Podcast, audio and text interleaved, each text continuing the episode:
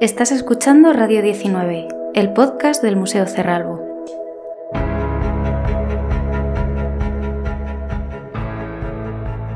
¿Qué tal, cerralbianos? Bienvenidos al sexto capítulo de nuestro podcast, Radio 19.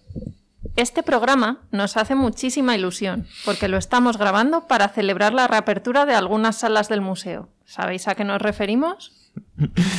Eso es, y es que nos estamos refiriendo ni más ni menos que a la reapertura del ala de invierno del piso entresuelo, que como ya sabéis lleva algunos meses cerrada por trabajos de, recuperación y creednos que, creednos que ha quedado espectacular. Sí, recordad que antes del cierre del ala de invierno las salas que se visitaban eran recibimiento de invierno, salón de confianza y comedor de diario. Y hace unos años estuvimos trabajando muy a fondo en comedor de diario, que recuperó un aspecto mucho más parecido al original y reabrimos una sala, el cuarto del mirador, que había perdido su aspecto original estando montado durante décadas como un dormitorio. Eso es, y en esta nueva reapertura, pues ¿qué nos vamos a encontrar? Pues eh, recuperan su aspecto original tanto el recibimiento de invierno como el salón de confianza y, en primicia, se visitan por primera vez tanto el oratorio como el gabinete de la marquesa, que además incluye un pequeño baño. Bueno, ya sabéis que las salas del piso principal son una recuperación de los ambientes originales, mientras que tradicionalmente, esto lo hablábamos en, el segundo episodio, eh, hemos transmitido que el piso entresuelo era más una recreación, pues bien, con todos estos últimos trabajos, eh, las salas de ala de invierno se acercan también al concepto de recuperación de ambientes originales. Eso es, pero vamos a dejar que esto nos lo cuente la auténtica experta y promotora de todo esto, la directora del Museo Cerralbo, que desde el año 2000 ha estado promoviendo la recuperación de los ambientes originales y el devolver al Museo Cerralbo su aspecto original, lo que lo ha convertido en un museo único en España, a la altura de los mejores palacios históricos internacionales. Exacto. Vamos a dejar que Lourdes Vaquero Argüelles nos cuente de primera mano todo este proyecto. Dentro entrevista.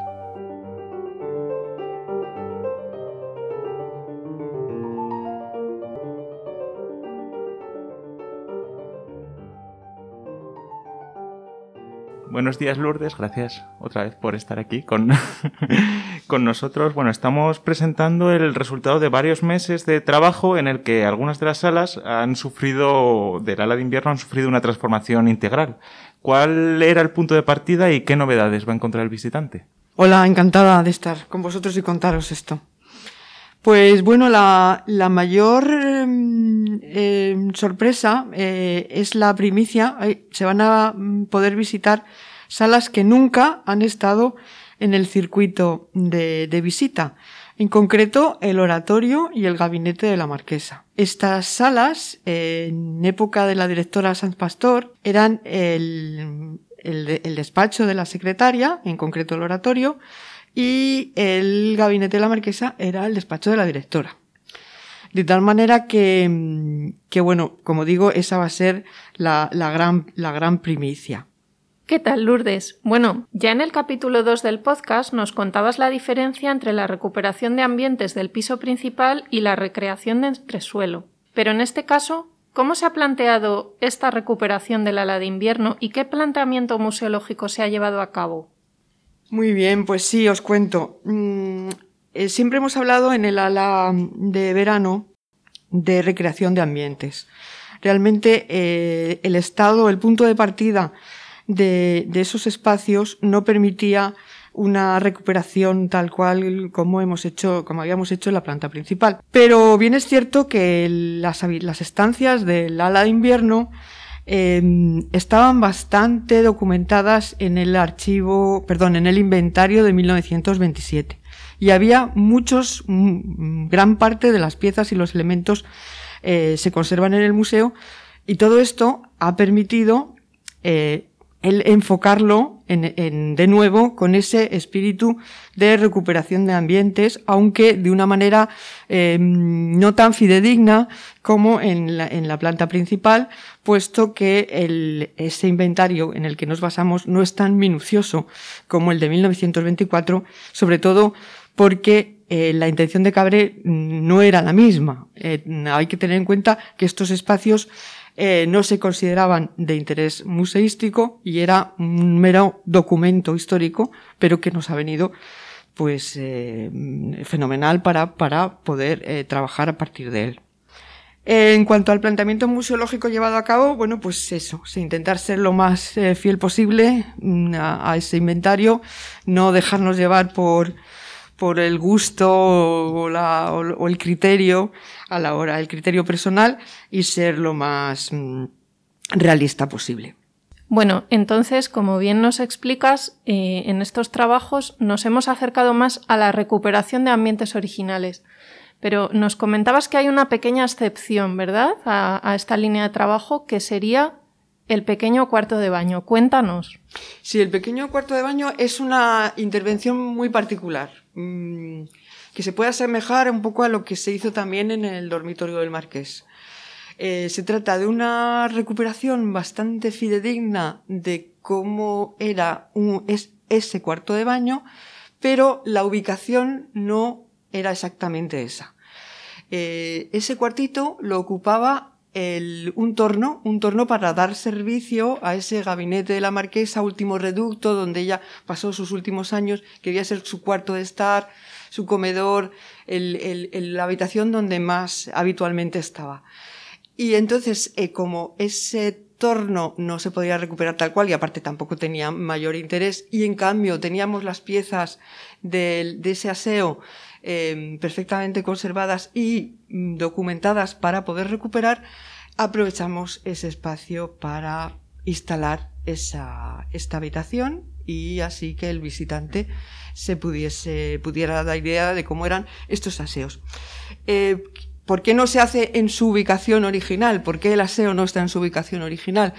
Bien, porque esa zona es la que se, perdió totalmente en la reforma de los años 40 y que nosotros ahora pues utilizamos eh, para sala de temporales. Eran una serie de habitaciones de uso cotidiano, eh, cuartos de aseo, cuartos de armarios, de muebles. Bueno, eso es, eh, ya está totalmente perdido y que por otro lado tiene una función importantísima para la vida del museo, que es las exposiciones temporales y entonces pues eh, ese, esa, ha sido la, aportación y un poco eh, la, el asunto un poco diferente dentro de esta trayectoria. Bueno, algo que despierta mucho interés entre los usuarios y visitantes son las nuevas incorporaciones de piezas. En el ala entresuelo se, se cuenta principalmente con el legado de Amelia del Valle, eh, la, marquesa de Villahuerta, pero el discurso se complementa un poco con la adquisición o el depósito puntual de piezas, ¿verdad? ¿Qué obras se han incorporado y cuáles han sido los motivos de estas incorporaciones? Sí, como os comentaba, no todo, no se conservan exactamente todas las piezas que había en estas habitaciones.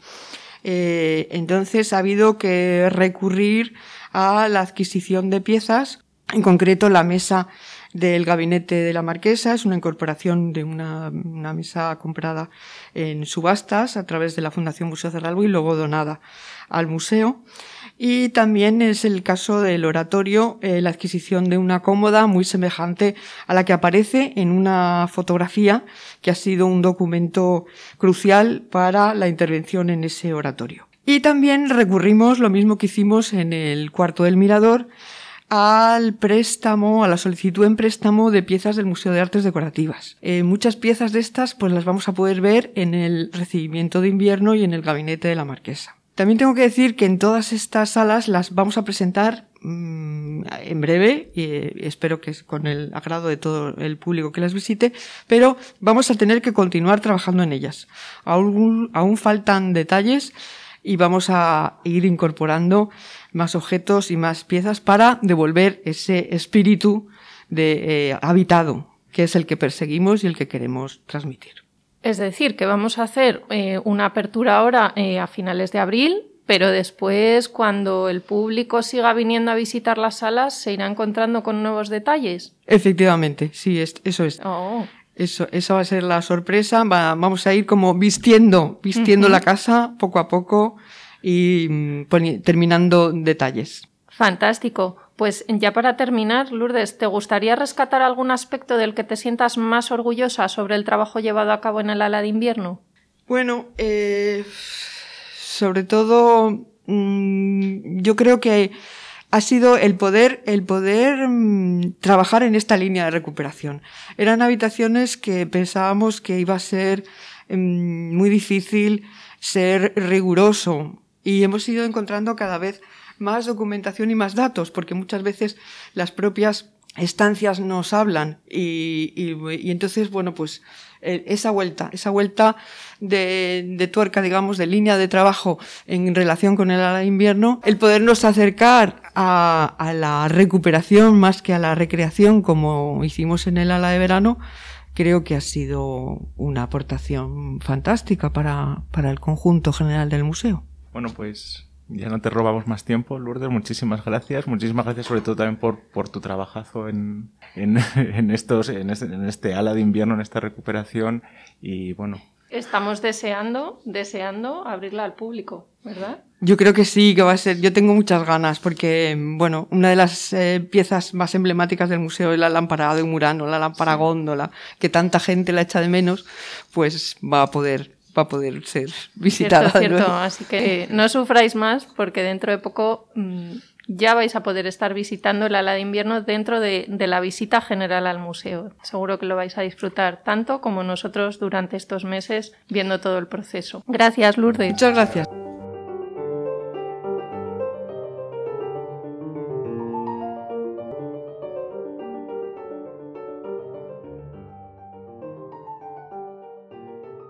Qué maravilla. La verdad es que es un proyecto alucinante y más viendo los resultados en las salas del museo, las sensaciones que se viven durante la visita al Cerralbo, ¿verdad?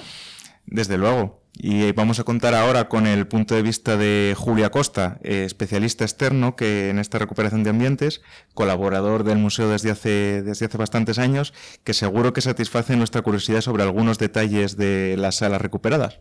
Dentro entrevista.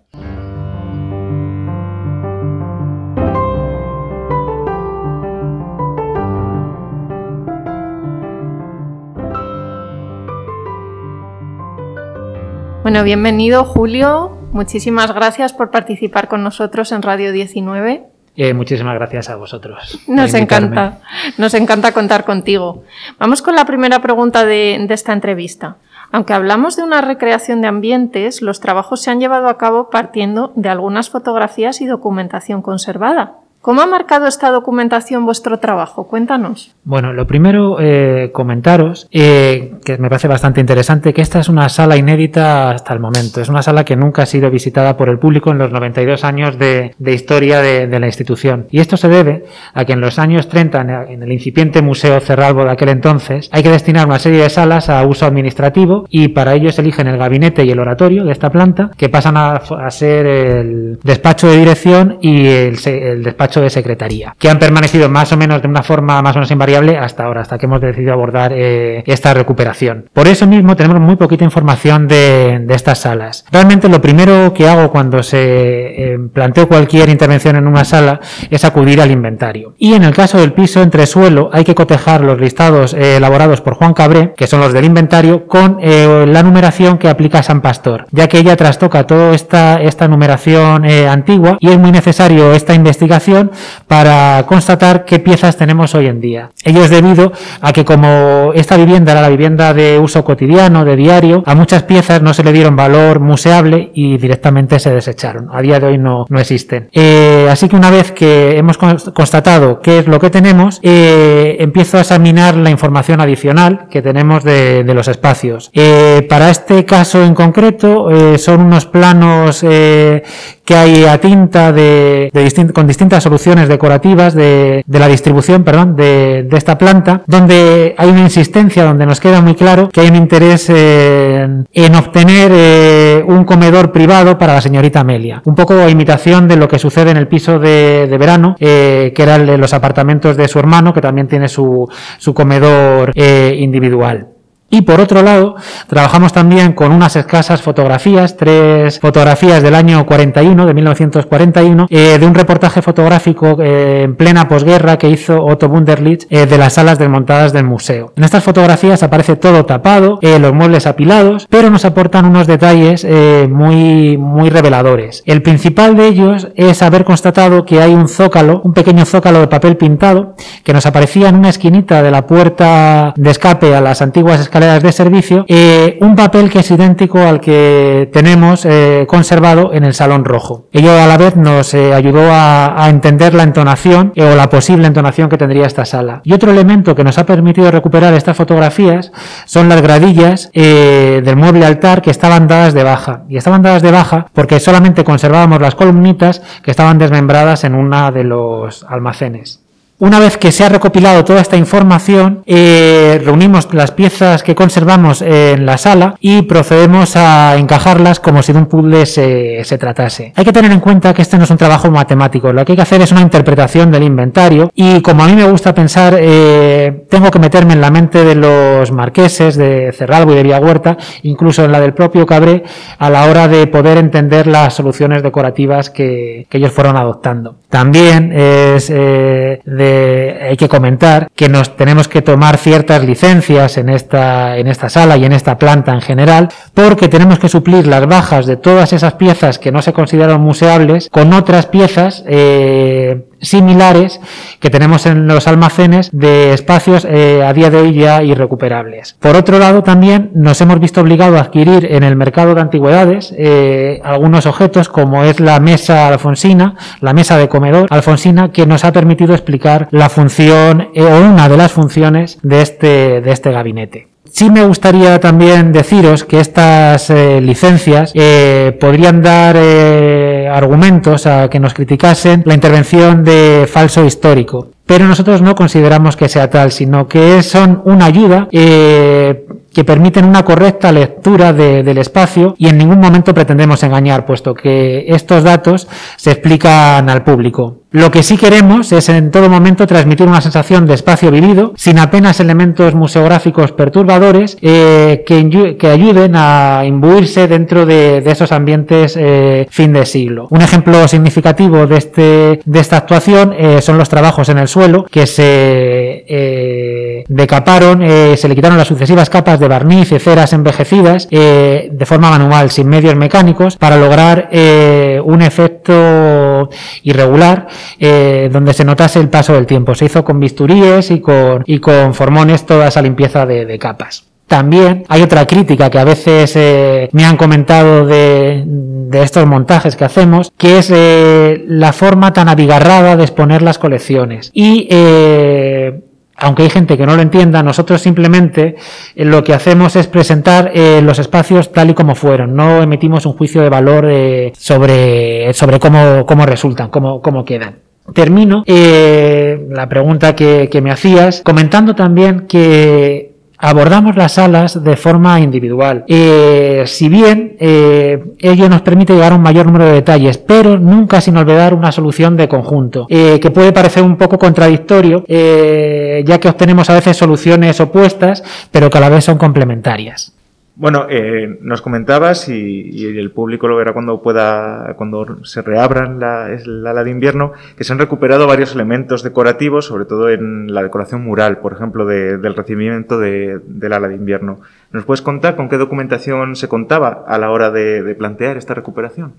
Eh, sí, del ala de invierno. Eh de estas nuevas salas que vamos a abrir ahora al público, eh, con las nuevas intervenciones, mejor dicho, porque se abrieron al público, pero se han vuelto a cerrar y volvemos a abrir ya eh, completamente intervenidas. En el recibo de invierno en concreto, las fotografías eh, de las que mencionaba antes también nos ayudaron a, poder recrear eh, la decoración de papel pintado con unas eh, líneas de gusto orientalizante muy en boga en la época que perfilan todos los, siluetean los muros y el techo, que aportan una sensación eh, bastante acogedora y mucho más eh, conclusa, más terminada de, de, la sala. Estas fotos también eh, nos han permitido entender que si no con el inventario solo no, no tendríamos capacidad de, de interpretarlo, eh, unas planchas de mármol que van eh, fijadas a la pared que proceden de los frentes de antiguas chimeneas. Y eran unas planchas que lo que tratan es de constituir una especie de embocadura de una salamandra que va en el, en el recibo de invierno. También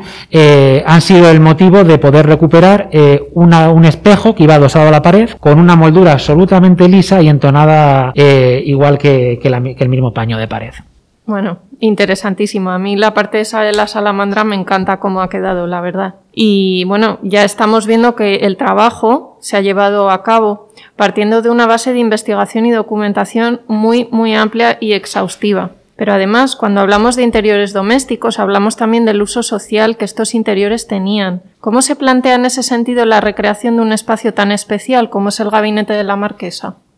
Bueno, lo que eh, la idea fundamental aquí es que la recreación del gabinete eh, es un gabinete eh, plurifuncional, una sala de uso privado que tiene distintas funciones. Con esa mesa de comer que os comentaba antes que tuvimos que adquirir, tiene la función de las colaciones, hace alusión a las colaciones privadas de, Amelia. Y también se usaría como pequeño oratorio para, para posiblemente rezar el rosario o rezos muy cotidianos que no precisaran de la capilla de la casa eso en soledad o en compañía cuando había alguna visita muy muy íntima. Eh, tiene eh, conserva un tocador que da también esa sensación de, de espacio donde poder arreglarse un poquito eh, ese afán de la, de la mujer del 19 de estar siempre eh, presentable para, para cualquier acto de sociedad. Y eh, bueno es un, es un cajón desastre como, como son todos estos estos gabinetes. Seguramente es una habitación muy muy vivida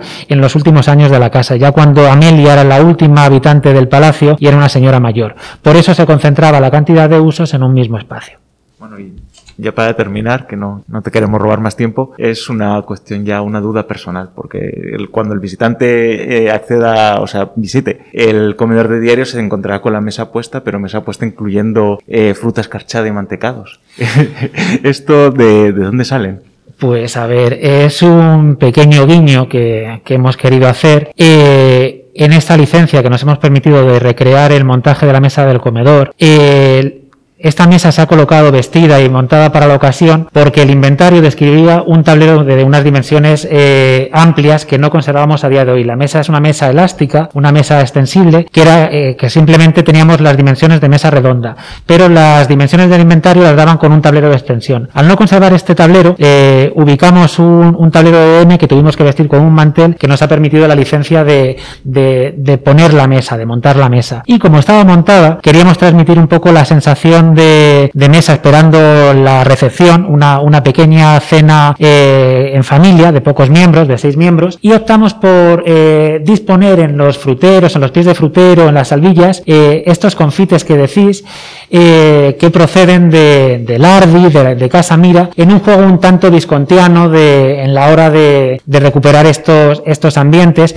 y ser absolutamente veraces, ya que son pastelerías coetáneas también que, que ya existían en época en época de los marqueses, y como Visconti, que cuando descorchaban sus películas una botella de Chateau, el que fuera, de tal añada, efectivamente eh, hacía el descorche de la botella exacta, nosotros hemos querido eh, acudir a confites de, de época. Bueno, pues que sepáis cuando veáis el comedor de diario que los mantecados, las pastas son de Lardi, ¿eh? ni más ni menos. No es publi, es trabajo de museo. Bueno, Julio, muchísimas gracias por estar aquí con nosotros, compartir con, con todos los oyentes de Radio 19 este trabajazo que lleváis haciendo tantos años. Gracias a vosotros, eh, ha sido un placer. Hasta la próxima. Hasta la próxima.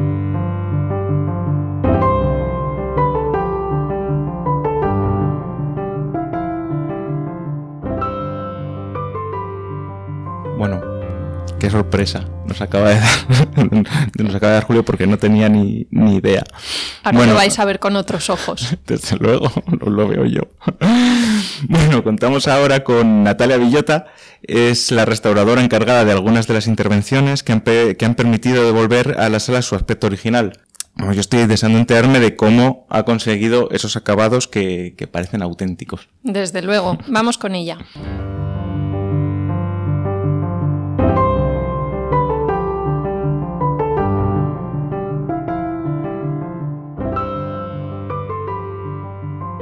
Muchas gracias por estar aquí con nosotros, Natalia. Gracias a vosotros por invitarme. Vamos con la primera pregunta que queremos hacerte porque estamos muy intrigados. Hablábamos antes de la decoración mural. ¿Nos puedes contar cómo se han realizado las decoraciones murales del recibimiento de invierno? Pues sí, mira, a ver, el la decoración mural del recibimiento de invierno consta de dos motivos. Eh, una, una, franja a modo, de, a modo de rodapié alto, veteado en madera, que está imitando una faja de papel decorativo. Y la cenefa tricolor, que enmarca cada paño de pared y el techo y desarrolla un nudo geométrico en las esquinas. Eh, en este caso, la verdad que tuve en cuenta que gran parte del trabajo iba a ser en altura y para ello eh, esto eh, supone que, el, trabajo se complica siempre en cierta manera. Cuando, cuando necesitas de un medio auxiliar, ya sea un andamio, una escalera, un pianeto, siempre el trabajo se ralentiza por un lado y se complica por otro. Para tener cuidado tanto contigo mismo como con el trabajo que estás haciendo y la habitación en la que estás. Nuestra profesión, la verdad, es que es muy física y muchas veces no nos damos cuenta que hacemos largas jornadas en posiciones no del todo adecuadas. Entonces, para ello, la verdad que me parece importante hacer un poquito de hincapié en que nos tenemos que cuidar, en que hay que hacer siempre descansos periódicos para relajar la espalda o el cuello y, no, y así pues no, tener futuros problemas eh, con el tiempo.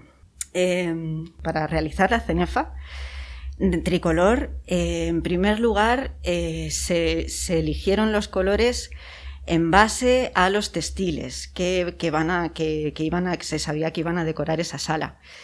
Para ello yo preparé unas muestras en, una gama cromática bastante amplia y tanto Lourdes, eh, Lourdes Vaquero como, como, Julia Costa me ayudaron a, elegir cuál iban a ser los colores más adecuados, porque bueno, pues ellos, ellos tienen una experiencia bastante, bastante dilatada en el tiempo y conocen todo lo que son los ambientes y las, eh, pues los, los, colores más habituales en, en esta época.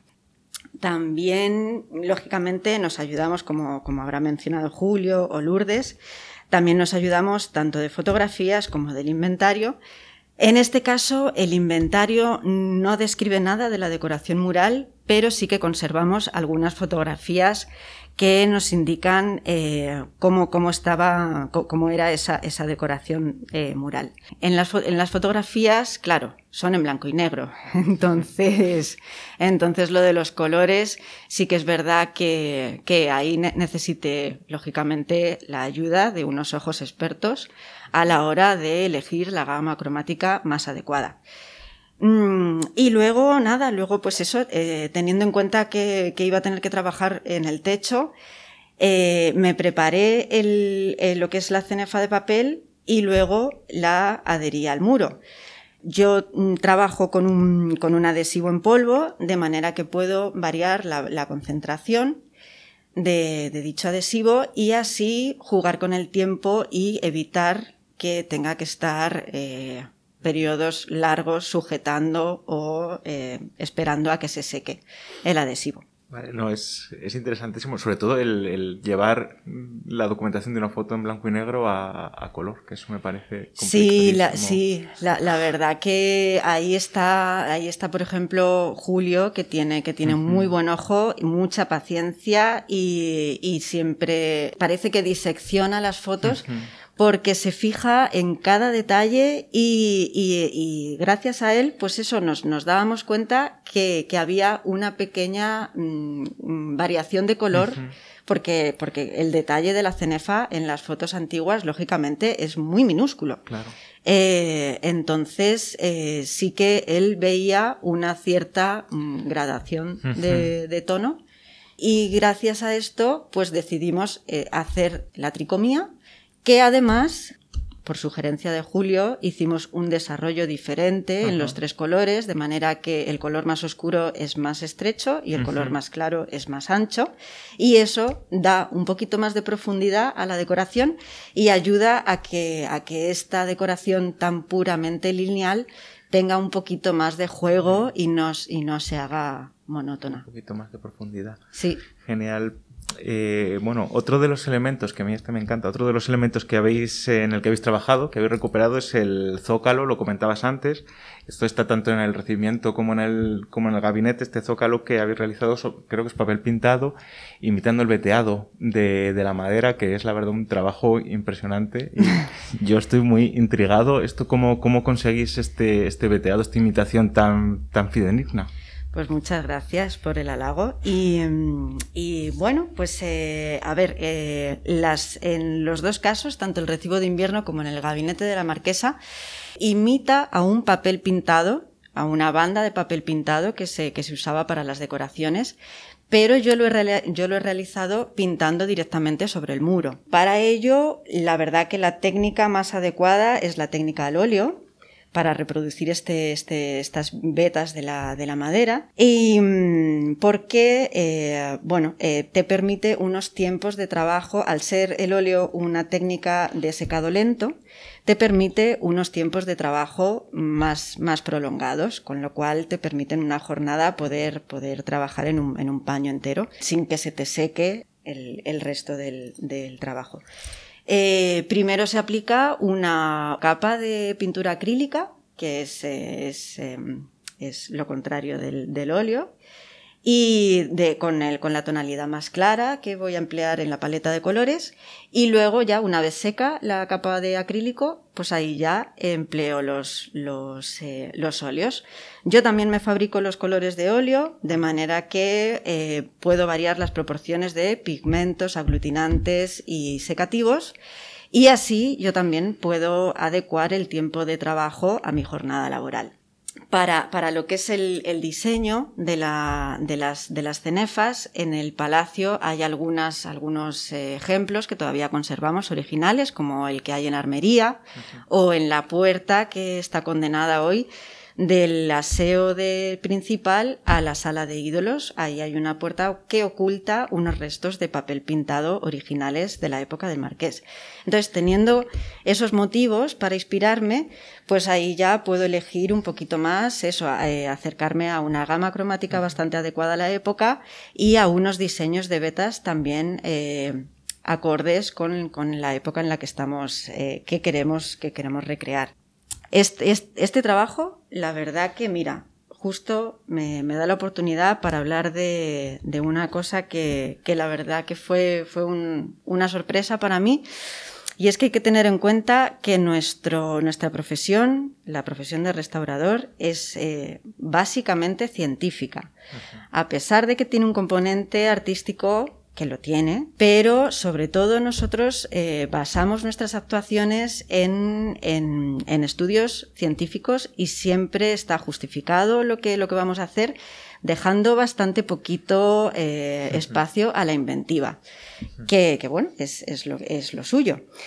Para mi sorpresa, como os decía, pues eh, yo sabía qué tipo de motivo quería reproducir, pero bueno, pues no está perfectamente encorsetado lo que son las vetas. Y para mí, pues fue, fue bonito poder desarrollar un poquito de creatividad, muy entre comillas, a la hora de, de poder dibujar estas aguas. Y, y, bueno, pues la verdad que lo agradecí como, como trabajo. Luego, por último, para, para terminar eh, lo que es eh, la decoración de, de, la banda veteada, se acaba con un barniz mate. Esto junto con los empalmes que simulo en los paños demasiado grandes, la verdad que hace un efecto de papel pintado muy realista. Sí. Y, y, el, y el efecto del acabado es para mí perfecto. Está mal que yo lo diga, pero, pero a mí me parece que ha quedado muy bonito. Bueno, pues ya sabéis, cuando vengáis a visitar el ala de invierno, fijaos en esos pequeños detalles en los que se ha trabajado tantísimo con, con, esta técnica tan minuciosa que nos ha explicado Natalia. Muchísimas gracias por compartir tu experiencia, tu profesionalidad con nosotros y esperamos poder contar contigo en otra ocasión.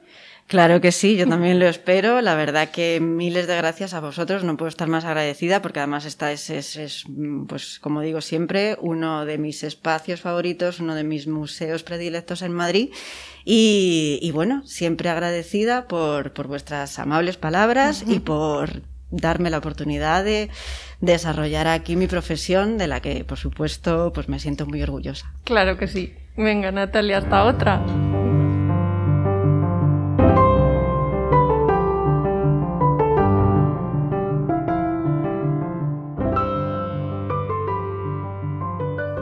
Que interesantísimo eh, todo lo que nos ha contado Natalia, como a, sobre todo conocer cómo, cómo plantea este trabajo, que también, bueno, es, lo interesante que ha sido este programa, eh, conocer de primera mano de sus protagonistas cómo se ha planteado el trabajo desde, desde un planteamiento, una idea más a nivel museológico que, tuvo Lourdes desde el principio al llegar al museo, un nivel más práctico que ya sería el trabajo que ha desarrollado Julio, tanto Julio como, como Natalia en estos trabajos, tanto de, de, de plantear la, re, la, recuperación como de, de llevarla a cabo. Desde luego, interesantísimo todo el tema de cómo hemos tenido que, que completar algunas de las salas con préstamos de obras uh -huh. de otros museos, por, por, piezas que sabemos que existían porque están en la documentación, pero ya no uh -huh. se conservan en la colección del museo, porque se consideraron en su momento no museables. Así Desde que luego. hay una tarea documental y de investigación detrás de cada recuperación de, de sala mm. que es impresionante, ¿verdad? Sí, es, es impresionante.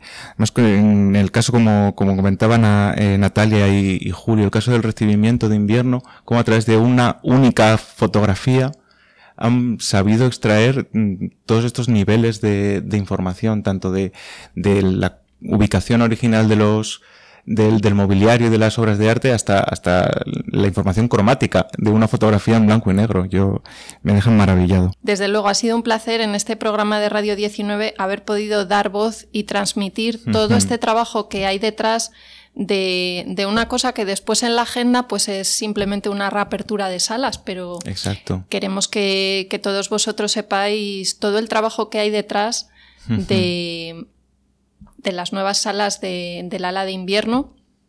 Y nosotros estamos contentísimos de, de, poder tener un pequeñito papel en todo este proceso, aunque sea a nivel comunicación, porque la verdad es que estamos muy orgullosos de, sí. del trabajo de la directora en la recuperación de ambientes originales.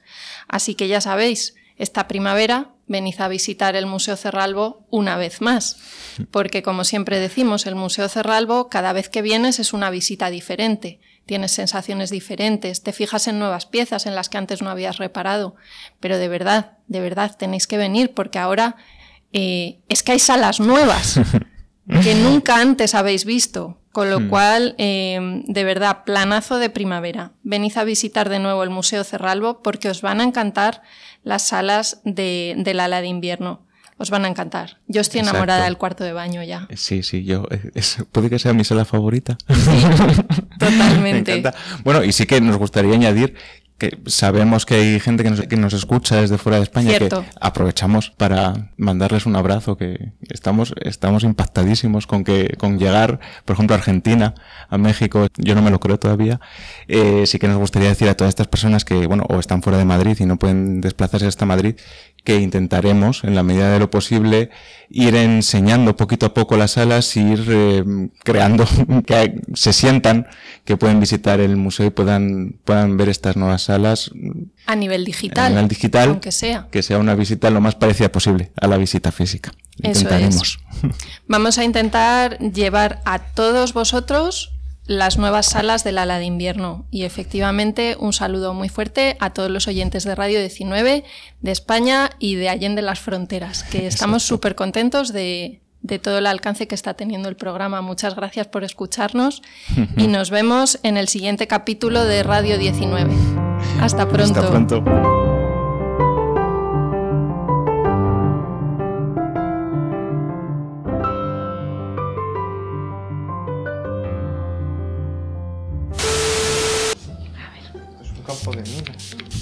Lo tenemos todo lleno de cosas. Entre nosotros y los Quiroga. doy las gracias por participar, bla, bla, bla. Me das las gracias. Algún Lina Morgan, ¿no? ¿Está ya grabando? Sí, sí, sí. Vale. Estuve escuchando un par de podcasts. El primero y el segundo. El primero y el segundo son justo los más... Los más amateur. Porque, claro, Esto no sé si va a ser un poco lío, os cuento primero. Que antes del cierre del ala de invierno, las salas que se... Repito. ¿Está grabando? Vale. Sí, sí. Tiene batería y todo.